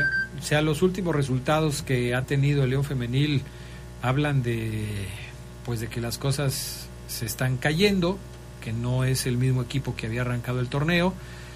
Simplemente, pues, repasemos los últimos partidos del León Femenil. Nos vamos a encontrar ahí eh, cuatro derrotas en forma consecutiva, lo que habla ya de que pues ya, ya, es- ya es una tendencia, ¿no? Perdieron 1-0 contra las Bravas, perdieron 6-0 frente al eh, equipo de Pachuca, perdieron 2-0 frente a las Chivas y ahora pierden 1-0 frente al Toluca. Cuatro partidos perdidos, pero además cuatro partidos sin hacer gol. Lo que ya te dice que pues el asunto se le está complicando al equipo de, de Alex Corona, ¿no? Sí, y vamos a platicarlo con, con Ame Durán, pero es un cierre vital. ¿no? Han recordado mucho en redes que buscan regresar a una liguilla y pues para ello tienen que por lo menos empezar a hacer goles para sacar puntos. Pues qué, qué, qué lástima, ¿eh? porque sí, el asunto está bastante complicado. Bueno, ¿con qué nos vamos? ¿Con lo del América Chivas? Sí, fíjate, Adrián, más, más allá del partido que ya lo decíamos, eh, es las consecuencias que trajo el partido, porque Ajá. en sí, mm, lo decíamos, pues, un partido amistoso, una victoria más de, de América, pues no, no nos dice nada. ¿Por qué? Pues porque eh, ya va siendo recurrente, es normal que América le gane a las Chivas. Le ganó 2-0 con dos goles de, de Quiñones. Dos goles de Quiñones, más o menos como al 3, al 64, algo El primero mejor que el segundo. creo. el primero más bonito que el segundo, sí coincido contigo. Eh, y bueno, la, la afición de la América puede decir, cuando estamos aburridos, eh, organizamos un partido amistoso contra Chivas eh, para entretenerlos y humillarlos de nueva cuenta, ¿no? Eh, o para volver a humillarlos. Eh, así de fácil. Ya es clásico que el América le gane a las Chivas. Pero ¿qué pasó después de esto? El resultado y la noticia del, del- eh, partido pues es lo de menos. La afición de Chivas pide ya lo que yo algún día dije que era malísimo este portero, malísimo, lo del Guacho Jiménez. Está bajo la lupa. ¿Por qué? Bueno, dicen por acá, por medio de una campaña que se inició en Twitter o en X, ahora como se le llama la aplicación, con el título de hashtag fuera guacho. Así, fácil. Ya han comenzado eh, a mandar sus opiniones de inconformidad, descontento hacia el jugador de 33 años y el muchacho apenas se va afianzando, imagínese usted, 33 años ya casi se retira y apenas se va afianzando con el equipo titular bueno. Pero, pero eso es parte de la problemática que hay en México, ¿no? Que los debutas muy grandes y que por eso sucede lo que estás diciendo. Tiene 33 años y apenas está apareciendo. Así es, y ya se no va. es- y no es el primer caso, ¿eh? No, hay muchos. El guacho, dicen, eh, o lo señala la afición, de ser el culpable en los dos goles del América. Y en los posteos que han surgido en las últimas horas, pues la gente recuerda otras actuaciones que yo le he visto pésimas a este muchacho y que, bueno, comprometieron resultados a, a lo largo de la temporada que terminó y esta. Eh, Bielko Paunovic decidió darle la oportunidad al tercer portero, al tercer portero también, que es eh, Raúl El Tala Rodríguez, en el partido contra Toluca, jugados a principios de es mes. el tal Arrangel, ¿no?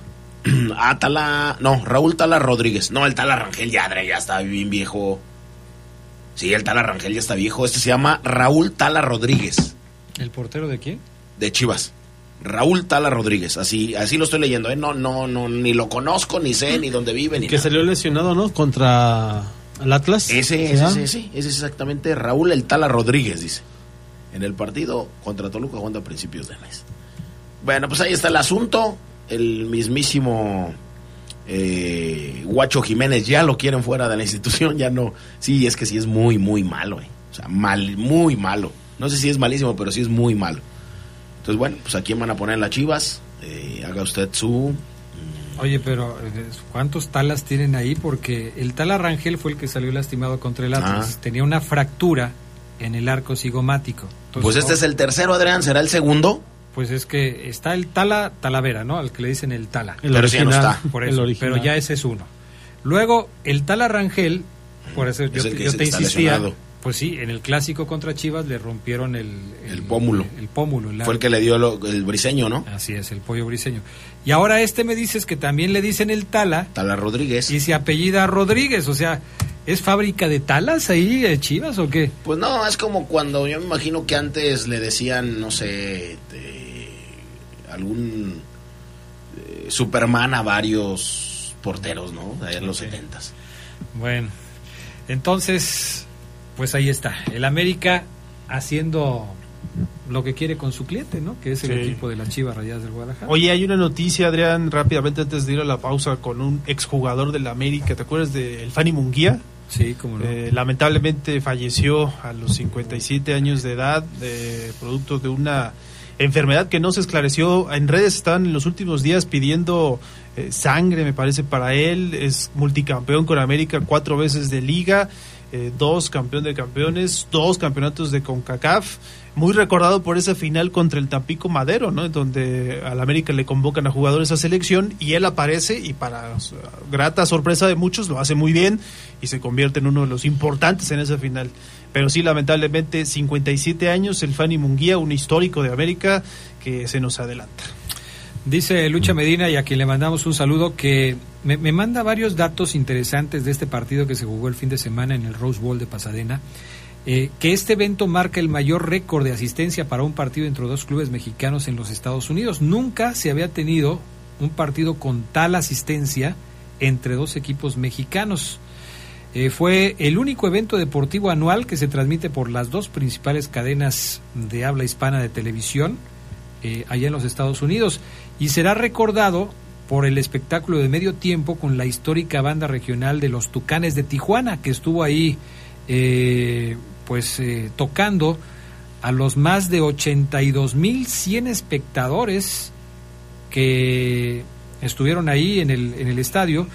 A ver, es que dice, emocionó a más de 86 mil fanáticos con bailes y aplausos sin parar de toda la multitud. Eh, fueron más aficionados, porque fueron 86 mil, fueron más que los 82 mil espectadores del partido considerado como pues un, uno de los máximos eventos que es el clásico del tráfico entre Los Ángeles Galaxy y Los Ángeles eh, FC. O sea, los, este clásico del tráfico reunió a 82.110 y el partido entre América y Chivas de este fin de semana metió 86.000.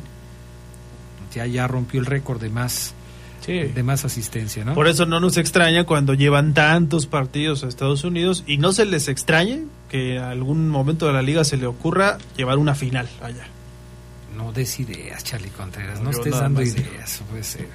Y luego lo del tema de la, de la pólvora, ¿no? Que Sí. al final dice, dice Lucha que se esperaba la guerra de la pólvora minutos antes de la, del final. Se encendió la pólvora, se hizo una humareda terrible. El árbitro dijo, no, ya no, ya no vamos a seguir el partido, o sea, aquí se acaba todo. y el América se llevó la victoria. Dos goles por cero frente a las Chivas Rayadas del Guadalajara.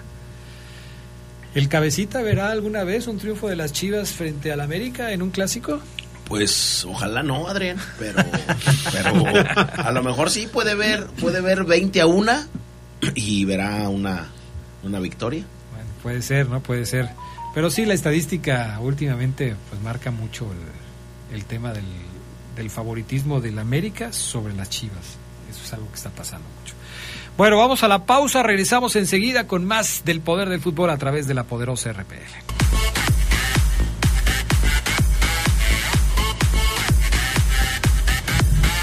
Bueno, ¿qué más actividad hubo de equipos mexicanos en esta fecha FIFA? La de Tigres que le ganó a Monterrey, Adrián, allí en Houston, 2 a 1, goles de Gorriarán y de Ociel Herrera, un autogol había adelantado la pandilla, pero también se empieza a marcar una tendencia favorable a los auriazules en este clásico regio, que yo la verdad es que no recuerdo muchos partidos amistosos o de preparación entre Tigres y Monterrey. En Estados Unidos suelen esperar a que sean oficiales, pero pues parece que ya están empezando a hacer esto y a ver si no se les hace costumbre también para empezar, dicen muchos, a desgastar los clásicos. Bueno, eh, sí, yo, yo soy de esa idea, como que ya de repente pues el clásico del fin de semana, ¿no? Y, otra vez, y otra vez, y otra vez, pero pues ahí se la van llevando.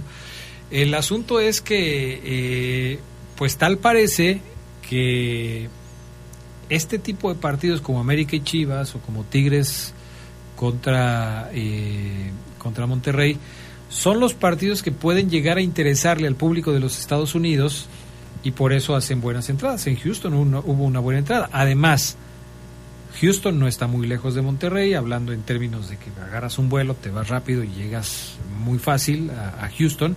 Y seguramente mucha de la gente que estuvo presente en este partido de fin de semana pues, fue de Monterrey, que aprovecharon se fueron al shopping, se fueron a Houston y se fueron a ver el partido de Tigres contra Monterrey.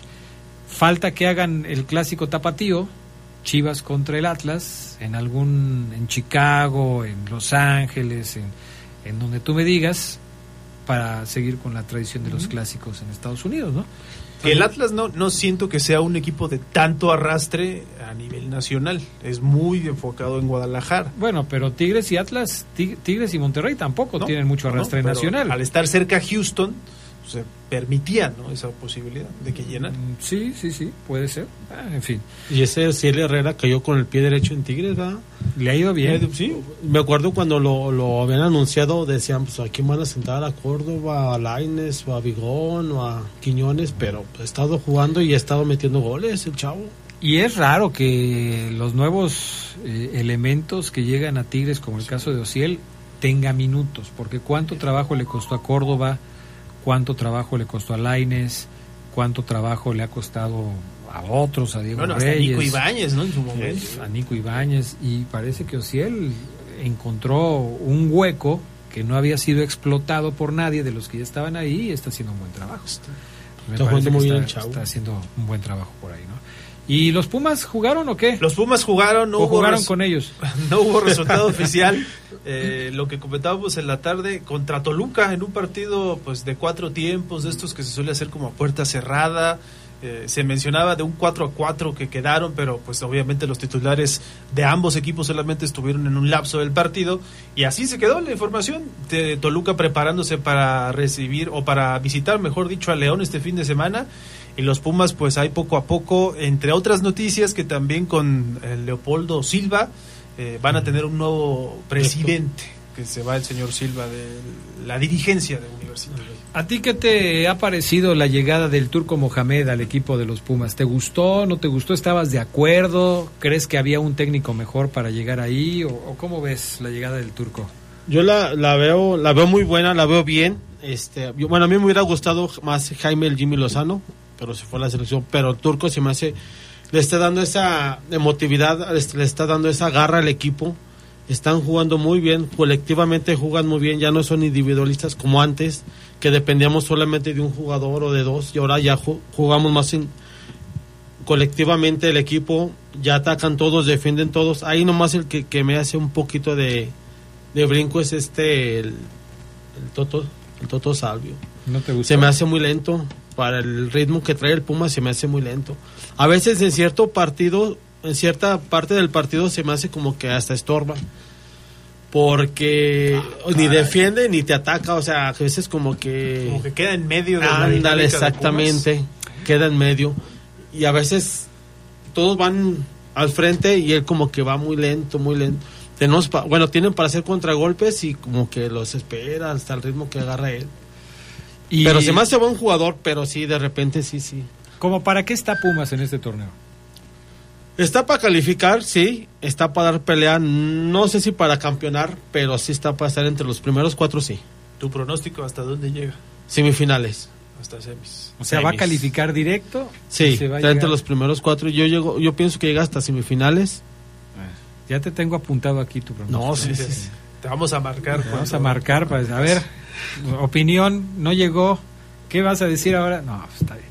Ok, ¿por qué? ¿Por qué consideras que Pumas puede llegar a tener ese, eh, ese final de torneo? ¿En qué te basas? ¿Qué es lo que le estás viendo al equipo que te hace pensar que puede llegar lejos? que lo que puede llegar, ¿por qué puede llegar lejos? Por el juego colectivo que traen, por el juego colectivo que tienen, por el sistema que ya le encontraron al turco, pero no van a llegar más, de- más, más allá de, de semifinales. ¿Por qué? Porque no tenemos banca para da- dar ese estirón más que se requería. O sea, no tenemos banca para reforzar y para entrar, o sea, así como juega el titular que juega el, el de la banca no tenemos, no tenemos. ¿Quién es el jugador clave de los Pumas hoy? Hoy, el chino, y para mí sigue siendo Dinero.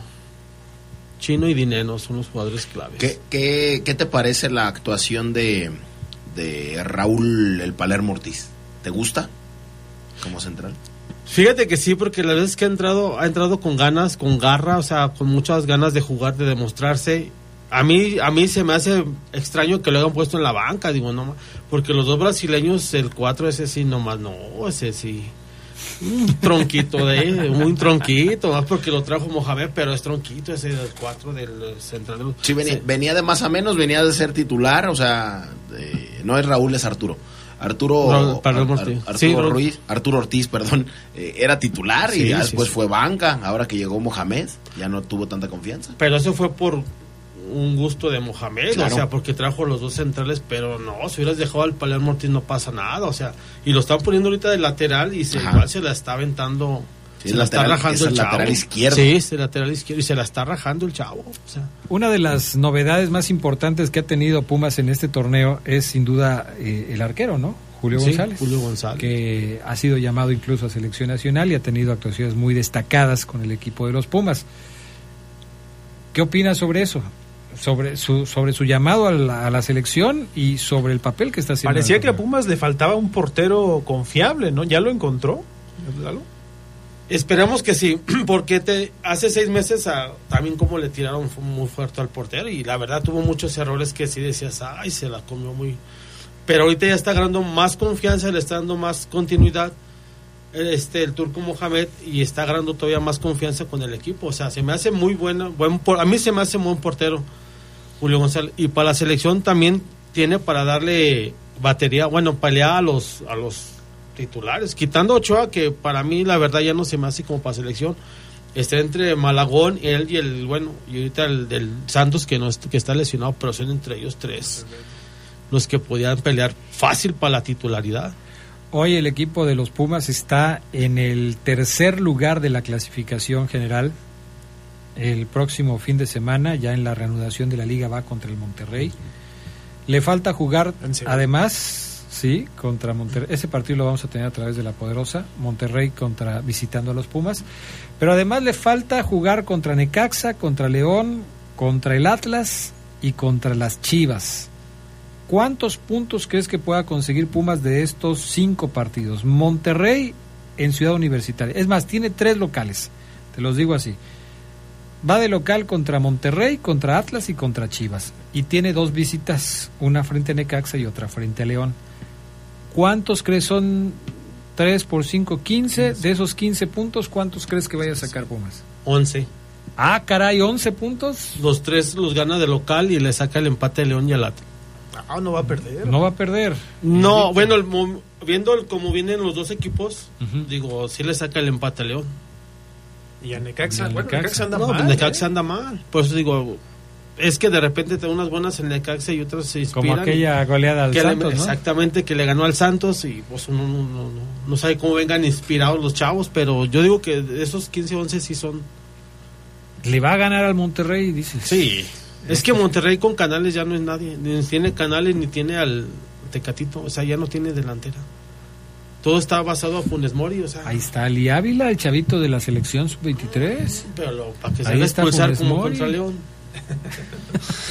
Bueno, ya, ya, ya, él ya dio su sí veredicto y los Pumas van a ganarle al Monterrey este fin de semana. Pues ya veremos entonces. Así con los... ¿Cuántos dijiste? Tres... 11. 12, 3 por 3, 9, 10, 11. 11 puntos que va a conseguir en esta serie de, de cinco partidos.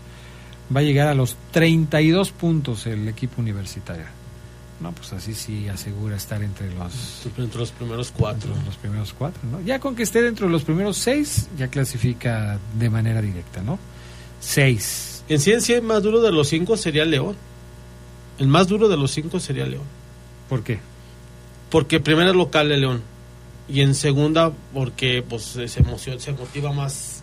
Y pues ahora sí que hay que ganar todos los partidos también de León de local. O sea que León se motiva porque juega contra los Pumas. Porque juega de local con su gente y aparte pues es un equipo de los cuatro grandes, pues estadio lleno, todo. Para mí sería el único más difícil. ¿León es de los cuatro grandes? No, el, el Pumas. el Pumas es de los cuatro grandes. Ya me extrañaba que... Ya, ya, ya lo estábamos agarrando en curva, ¿eh? No, León, no. Todavía le falta, León. Dos veces falta. descendido. ¿Cómo crees que va a ser grande? No. Hay equipos que nunca pueden ser grandes. No, todavía le falta León para ser de los, de los cuatro grandes. ¿Qué hace grande a un equipo? La afición. ¿Nada más? La afición, los títulos, todo. El no haber descendido también ¿Cuenta? cuenta mucho. Si descendiste ¿Diez una vez, años? imagínate. do- No, no, espérate. Oye, no. pero, pero déjalo En a el segundo- déjalo a él, que estás ahí tú. En el segundo descenso fueron 10 años. Diez años. En el primero fueron 3. O sea, en la historia del fútbol, si desciende un equipo una vez, es la vergüenza total. Pero o sea, es un tatuaje que no se borra. Tú no puedes hablar de eso Ahora imagínate tú sabes dos. que el América nunca va a descender. Ah, no, eso yo no lo sé, Adrián. No, Eh, tú deportivamente hablando, Tú lo jamás sabes, lo ha. Charlie lo sabe, acá el loco... Eso se decía de la sabe. Juventus, Adrián, eso se decía de River Plate, eso se decía No, de otros Luna, en vivimos- otras latitudes. Vivimos en México, Mira, ahí te, va, te voy, te voy a decir algo. Y, Vivimos creo, y creo que con esto, Adrián, eh, te voy a cerrar eh, tus lindos labios. Ajá. Si en Argentina Ajá. la pasión eh, por el fútbol no es ni la cuarta parte de lo que se vive aquí, Adrián. Ni la cuarta parte. Ajá. Los argentinos, la AFA y quien tú me digas, el presidente de la primera división de, de- de Argentina, le conviene más que no descienda River ni Boca en Argentina por lo que conlleva, por lo que significa, que acá en México, América, Chivas, quien tú me digas. Sin embargo, descendió. Sin embargo, no, no, descendió. no te la compro porque son países distintos, las organizaciones son distintas. Sí. Eh, la pasión es distinta. la pasión es Los distinta. intereses son distintos. Y- Son mucho más fuertes futbolísticamente hablando, Adrián, y no les importó que River, ¿Quién maneja el fútbol? ¿Quién maneja el fútbol en Argentina? eh, no lo sé, Ah, no, pero aquí sí sabes quién lo maneja. Mm, pues lo maneja cada equipo, el Adrián. día que iba a descender Chivas, quitaron el descenso. Bueno, lo hicieron varios equipos que tenían problemas, no solamente Chivas, Adrián. El día que iba a descender Chivas, quitaron el descenso. Imagínate el día que el América esté cerca del descenso. No, no, tampoco no te la compro. O sea, Chivas no llegó, o sea, Mauri Vergara no llegó. Muchachos, como va a descender mi equipo, no, lo vamos a quitar. No, Pero- Adrián, pero ya no, sabe- no, no. pero ya no, se- no ya inventes, Adrián. Pero ya sabemos cómo se maneja eso, con los cabildeos y a ver, muchachos. A miren, todo, no nos yo algún día te lo dije, yo algún día te lo dije, a ver muchachos, vamos a quitar el descenso. Perfecto, ¿A Adrián le conviene, sí. Carlos Contreras, ¿te conviene? Sí, vamos a quitar el checador de la poderosa. ¿A Adrián, ¿te conviene? Eh, yo no checo. Perfecto. Carlos, ¿te conviene? Sí. Fabián, uy, me conviene mucho. Omar Ceguera, Omar Ceguera, me conviene muchísimo, porque cuando voy, pues nadie está. Ah, perfecto, lo quitamos. Eh, dice Adrián, eh, como ustedes quieran, ustedes decidanlo, no pasa nada, yo estoy con ustedes. Si lo quitan, sí, si no lo quitan, no. Perfecto, no, si lo quitamos. Perfecto, lo quitan. Pero son todos, Adrián, porque están cuidando el club de Toby. Los intereses. Pero entonces tu punto es que como el América no puede descender, es injusto hacer ese, esa comparación. Sí, con el es León. injusto, es injusto. Pero entonces, ¿por qué no compras lo de las finales arregladas y todo eso, Adrián? No, porque yo creo que son cosas distintas. No, el además... control del, del fútbol No, mexicano pero, sigue pero siendo el mismo. yo no he dicho que no hay finales arregladas. Yo lo que digo es que hay que hablar de casos muy puntuales, muy específicos. A mí sí me parece que en el tema del fútbol mexicano es muy claro que hay un grupo hegemónico que maneja el fútbol mexicano y que influye en las decisiones más importantes dependiendo de los intereses que se tienen que cuidar. Eso puede o no llevarte a un arreglo de un partido, como sucedió en aquella final entre América y Pumas, de la que tanto se ha hablado durante mucho tiempo. Y América Necaxa también. y América Necaxa y algunas otras. Nunca se ha hablado de pruebas y para tener una acusación como esa necesitas tener los perros de la burra en la mano. ¿Sí? Yo no los tengo. Yo no puedo hablar de algo que no me consta. Pero entonces, ¿cómo si te va a constar que América no va a descender, Adrián? ¿No es incongruente? No porque a mí sí me parece que las circunstancias del fútbol mexicano a lo largo de todos los años que tiene el profesionalismo han dejado muy claro quiénes son los que mandan en el fútbol mexicano.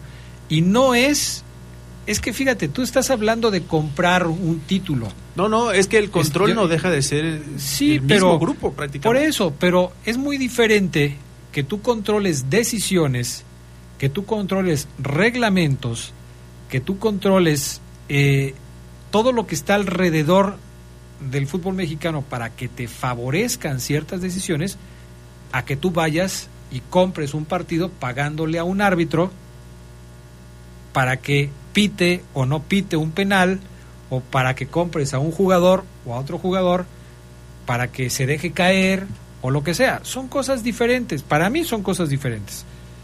Una cosa es tener el control de una liga y hacer que las decisiones que se toman en la liga mm, te lleven a un a un a que te favorezcan, quizás no tan claramente, pero sí te favorecen y no es necesario comprar un partido. No es necesario comprar un árbitro. Pero. No es necesario comprar una cosa. Adrián, ya te alargaste mucho. Si así fuera. Bueno, pues, si, si- Charlie- si- Charlie me si- saca de si- mis casillas. Si así fuera, América, no sé, tendría hoy 17 títulos. Chivas tendría 13. No, pero además hay por que citarlo, o sea. de- eh, le- ¿Quién le ganó a América una final en el Azteca? Se la ganó Monterrey, ¿no? ¿Eh? O sea, en el Azteca, aquí no ganan. O sea, aquí no van a ganar. Me podrán ganar afuera, como, como la perdió el 25 de diciembre América contra Tigres en el universitario. Pero en el Azteca no me la, no me la sacan. O sea, ya eso de, de, de, de- del América, o sea, ¿quién es el último o el más ganador los últimos 20 años o 15 años en la primera división? Es Tigres. Y después creo que es Monterrey. Y después creo que es América. Pero ya, ya de verdad, Chole, es, es nefasto ya el decir Ya se no. lo, lo de los ochentas. Y compra árbitros, y compra campeonatos. Lo dicen muchachos de 37 años como yo, Adrián. Y, y, y cuando yo nací en el 85, porque yo Mucha- tenía... much- muchachos no. Eh, Señores. No, son jóvenes, Adrián. Yo creo que la adultez eh, mayor Pero- ya a partir de los 50, pero, ¿no? pero cuando empezamos el programa, tú dijiste, te dije, señor Fabián Luna, y dijiste, sí, señor. Bueno, me considero más joven que tú, Adrián. ah, no, pues, Es eres- evidente. Eres es más evidente. joven que yo. Entonces, a lo que voy, 37 años de edad y nosotros ya no vivimos esa época de, de, de los robos de los ochentas. Por Ujú. ejemplo, al menos yo no me acuerdo. En el 95 tenía apenas 10 años. En el 90 tenía 5, no me acuerdo. Pero sin embargo, los muchachos de 37 años y menos, como sus papás les heredaron eso, pues los muchachos siguen diciendo, y el América compra campeonatos, y el América esto, ¿y cuántos has visto que compre? No, pues no, ni me acuerdo, pero así dice mi papá. Entonces, bueno, pues eso, eso, eso va como de generación en generación. Sí, sí, y sí. apenas le lleva un título más al más campeón, que también es Chivas. Y creo que le lleva dos más a Tigres o no sé. Pero no, no, no la compramos, Adrián, esa de, de las decisiones, de, de los partidos, de los Hay que ser realistas. O sea, cuando el América ande mal, pues hablamos de eso. Porque pues, nunca ha estado en riesgo real de descender. Po- fíjate, cuando, cuando se fue, ahora lo citaba Ben Hacker, América estuvo muy mal. Y estuvo Sí, por ahí en, en puestos de descenso. Y hace, y hace no mucho también. Último lugar una vez. También fue último lugar. eh, Pero, pero no, América no acostumbra a estar ahí. Y por eso nunca se habla. Y por eso la gente goza, Adrián. Tú entre ellos. Gozas. Cuando a la América le va mal, hacer mofa, hacer burla, obviamente. Pero cuesta mucho trabajo. Por eso es que lo disfrutan más. Porque América no tiene acostumbrado a eso. Te podrá ir mal un torneo. Es más, dos. Pero después vienen años, Adrián. Años y años y años. Bueno, vamos a la pausa para que, para que se calme Fabián Luna porque se, se encendió, se encendió tranquilo. Oye, tranquilo. Adrián, déjame mandar un saludo. Desde las 8 nos está escuchando. Son las 9.54. No, Le quiero mandar un saludo al buen, al buen Daniel Rojas que va a venir el próximo lunes.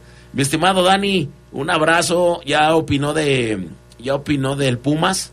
Dice equipo muerto. Uh. El América también. Uh. Y Argentina también. Oh, Eh, agarró parejo. Y así va a venir. y nos puso un mentón y puso arriba la fiera. Pero bueno, Ay, va a venir. Alguien que le va a la fiera. Ahí está, Daniel Rojas, saludos mi Dani, desde las 8 de la noche nos está escuchando y a las 9.55 está recibiendo su saludo.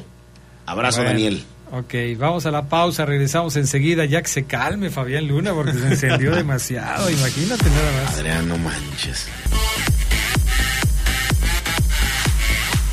Ya se nos está acabando el tiempo, gracias a Liz que nos escucha y dice, regresando de las vacaciones aquí reportándome, saludos Liz, Pues, ¿cuántos teléfonos tiene Liz? Aquí está escribiendo de, de otro, yo creo, porque no tengo muchos mensajes de ella. Y saludos a Daniel Reveles del Archivo Histórico de la ciudad, nos está escuchando, dice saludos a todos. Pumas, el falso grande, porque ni títulos, nació en segunda, de los pocos que perdió la final de la Conca contra un equipo tico. León más grande que los Pumitas, Sí. que solo por ser de la capital tienen más afición. Según yo, Pumas nació en segunda división, pero nunca ha descendido. Sí, es de los pocos que no ha descendido. Así es, nació en segunda, pero nunca ha descendido. Igual que la América.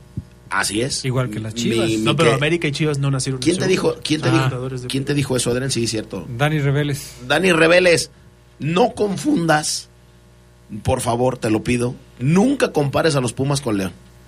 ¿Por qué? Porque Pumas es mucho más, Adrián. O sea, tu equipo, dos, resulta- tu equipo dos veces descendido. Hace- hace meses- compáralo, Tú compáralo No, con estás, estás Irapuato. teniendo una cortesía con Lalo. Le decías de todo a los Pumas. No, de hecho, de hecho, Lalo, los, los has el- el acabado aquí. Bueno, él el- los oye toda la equipo- vida. sí. No les, decía de todo a los Pumas. No, de hecho, yo te lo puedo decir. El equipo que menos me cae de primera división son los Pumas. Ni es Monterrey, ni Tigres, ni Chivas. Y los aficionados se vuelven locos. Los Pumas, Sí, cuando sí, ganan, sí. o sea, insoportables. Más insoportables a mí me parecen que los de Cruz Azul, que los de Chivas, que los de... Bueno, no me gusta. Pero el León tendría que ser comparado con Celaya, con Irapuato, con Salamanca, eh, con equipos que han descendido más de una vez, Adrián. Ahí está León, que ha sabido mm, ¿Por qué? su historia. ¿Por qué te fijas más. tú más en los descensos que en los títulos? Porque son cosas distintas. O sea, Son tú- muy distintas. Pues tú estás contando los descensos en lugar de estar contando los ocho títulos. los ocho títulos, 10 de la noche. los ocho títulos los ubican en el top 5, Adrián. Pero de primera división, los equipos con dos descensos, yo imagino que está en el top 1. Pero ¿qué León. tiene que ver? O sea, Adrián, puedes el- descender el- mil el- veces el si ganas. el descenso en el fútbol es lo peor. Es lo peor. Es peor que te gane tu archirrival en una final. Es un infierno, sí, es un tatuaje supuesto. que no se borra, Adrián.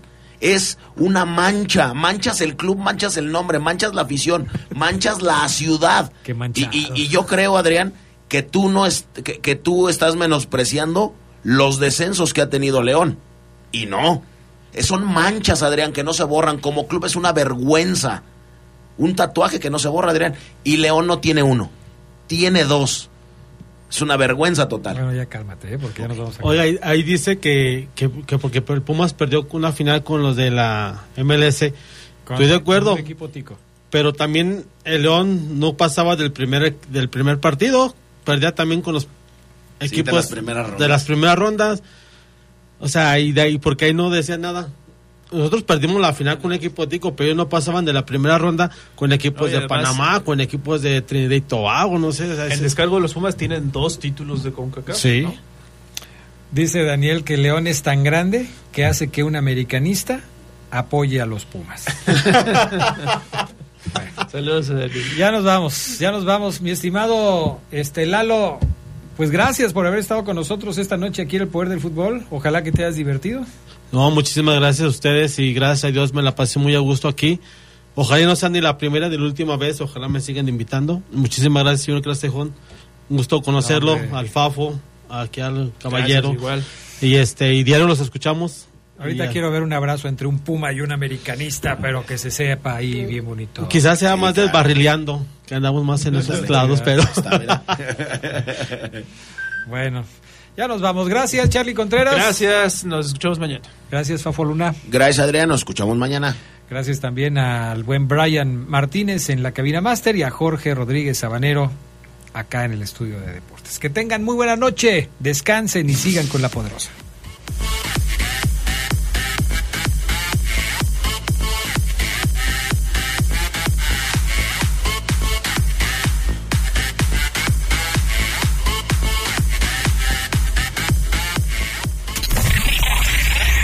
Hemos concluido una edición más de su tradicional programa, El Poder del Fútbol. El Poder del Fútbol. Hasta la próxima.